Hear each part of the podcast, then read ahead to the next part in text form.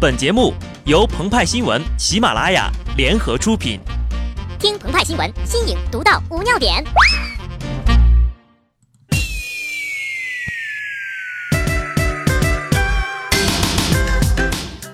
本文章转自澎湃新闻澎湃联播，听众朋友们，大家好，我是机智的小布。今天的节目开始之前呢，鹏鹏呢先为大家带来一段由他亲自操刀写作的《釜山行》宣传片剧本。故事发生在病毒爆发二十年后。欢迎来到首尔，这里是当年釜山型病毒爆发的地方。大家是第一次来吧？我给大家介绍一下，我们不是第一次来哦。我爸爸当年扛着我从首尔出发去釜山的。扛着你？我当年还在我妈妈的肚子里，我爸爸一路殴打僵尸，保护我们，冲出了首尔。没有我们的爸爸，哪来的你们呀？正说着，当年两个幸存的女孩脸上泛起了得意和骄纵的神情。车窗外的阳光格外明媚，女孩们欢声笑语，回忆起往事时，脸上写满了甜蜜。近日，韩国灾难电影《釜山行》受到了不少中国网友的追捧，但据内部消息不灵通的人士透露。由于某些原因呢，内地没有安排上映，除非啊，韩国方面把这部僵尸灾难片剪成列车观光片。对此呢，不少网友表示早已经急不可耐，这不实在没办法吗？鹏鹏和派派为了安抚观众们焦躁的心，就在开头呀仿写了一段宣传片的脚本，风格呢就借鉴了按照时下最火最潮的宣传片风格，一言以蔽之。就是颠覆你们的三观，想必大家也猜到了，我们借鉴的宣传片来自于电影《我的战争》。在这段两分钟的宣传片里，二十多位中国老艺术家出镜，组成了一支前往韩国首尔的老年旅游团。当年轻的韩国女导游用中文跟众人打招呼：“你们都是第一次来到首尔，所以先给你们介绍一下。”时，老艺术家们开启了群嘲模式。导游姑娘，我们以前都来过，那时候我们是文工团的。姑娘，我们是六十年前来的，我们不用护照，我们呐是举着旗进来的。在这里要强调的是，这支宣传片独立于电影，跟电影剧情没有关系，它不是预告片。该电影的导演彭顺在微博上表示，这条宣传片不是我指导和构思。宣传片的内容其实和电影没有任何联系。中南影业 CEO 刘春也声明了，完全没有介入参与该宣传片的策划制作，本人毫不知情，相信影片本身也与宣传片无关。所以，到底是谁拍了这则宣传片呢？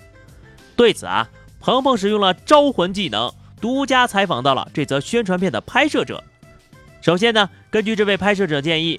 有时候拍宣传片呢，就不要管他那么多。当年《釜山行》这部电影里死了多少人，砸碎多少门，撞翻几辆车，谁英勇牺牲奉献自我？大伙儿不要沉醉其中。我们要知道，团队拍摄这部电影的续集，最重要的是表达当年的一份情。我们要知道，当年谁堵着僵尸让大家伙儿先走，那是不会感动你和我的。俗话都说细节决定成败，但是这位拍摄者用他的作品告诉我们，在情怀面前，细节都成了浮云了。那么，在有了这种不管不顾、爱咋咋地的情怀之后，接下去该怎么拍呢？答案是抖机灵、改段子。这支宣传片的灵感呀，来源于多年之前的一个段子，说是有一个中国老兵去韩国旅游。韩国女海关尖酸地问：“你来过首尔，怎么不知道提前拿护照啊？”老兵说了：“我上次来的时候没检查护照。”女海关说：“不可能，你们中国人来韩国都要检查护照。你上次是什么时候来的呀？”老兵回答：“五一年，当时开坦克来的，那会儿呢还叫汉城呢。”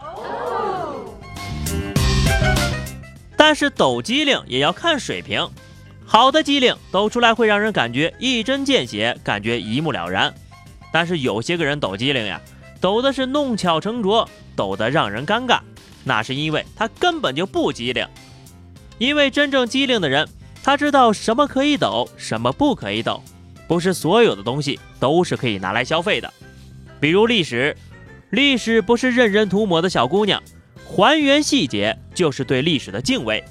比如感情，经历过残酷战争的老兵故地重游，身边满是昔日战友的亡魂，他怎会如此笑逐颜开地炫耀自己的功绩？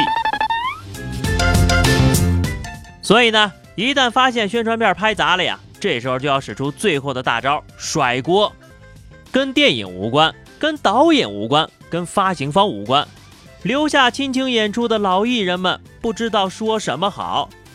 那么，一支三观正确的宣传片到底应该怎么拍呢？一位机灵的网友给出了答案。各位是第一次来首尔吧？听到这句话，老人把目光转向了车窗外的汉江。子弹的呼啸声、飞机的轰鸣声、榴弹的爆炸声在耳旁不断环绕，一片废墟的汉城惨烈景象映入眼帘，失去战友的悲痛涌上心头。